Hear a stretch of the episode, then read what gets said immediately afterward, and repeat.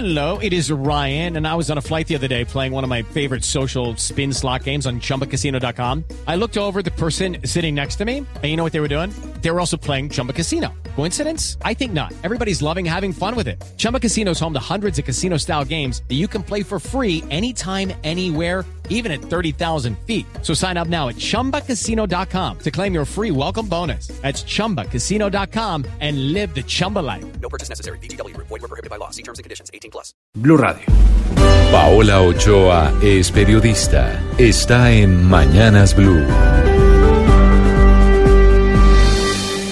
6 de la mañana, 20 minutos, y precisamente en la puerta del horno quedó anoche la reforma tributaria con 124 artículos aprobados en el Senado y con 98 artículos aprobados en la Cámara de Representantes de los 102 en total que se discute en esa corporación, en donde los 12 artículos de diferencia entre ambas plenarias corresponden a las proposiciones y nuevas iniciativas que se presentaron anoche en el Senado y que van desde la sobretasa al sector financiero de 4 y 5% hasta un aumento del impuesto de timbre para fortalecer la lucha contra la trata de blancas en el ICBF, así como una retención en la fuente de las modelos que trabajan a través de webcams o cámaras por Internet.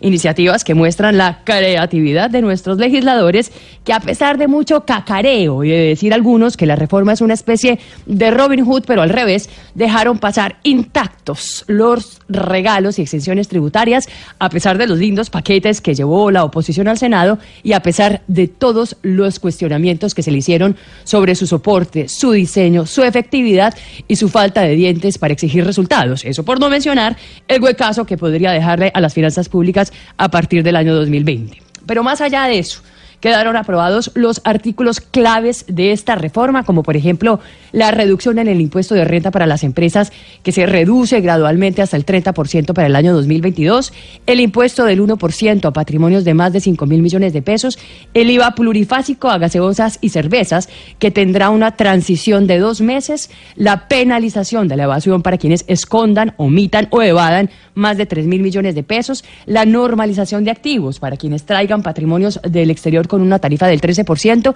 el impuesto al consumo del 2% para las viviendas de más de 918 millones de pesos, un impuesto que se amplía para todos los predios, excepto los destinados a producción agropecuaria, a vivienda BIC y VIP y los adquiridos por entidades sin ánimo de lucro. También quedó aprobado el impuesto a los dividendos de 15% para más de 10 millones de pesos y el llamado impuesto a las remesas de 7,5%.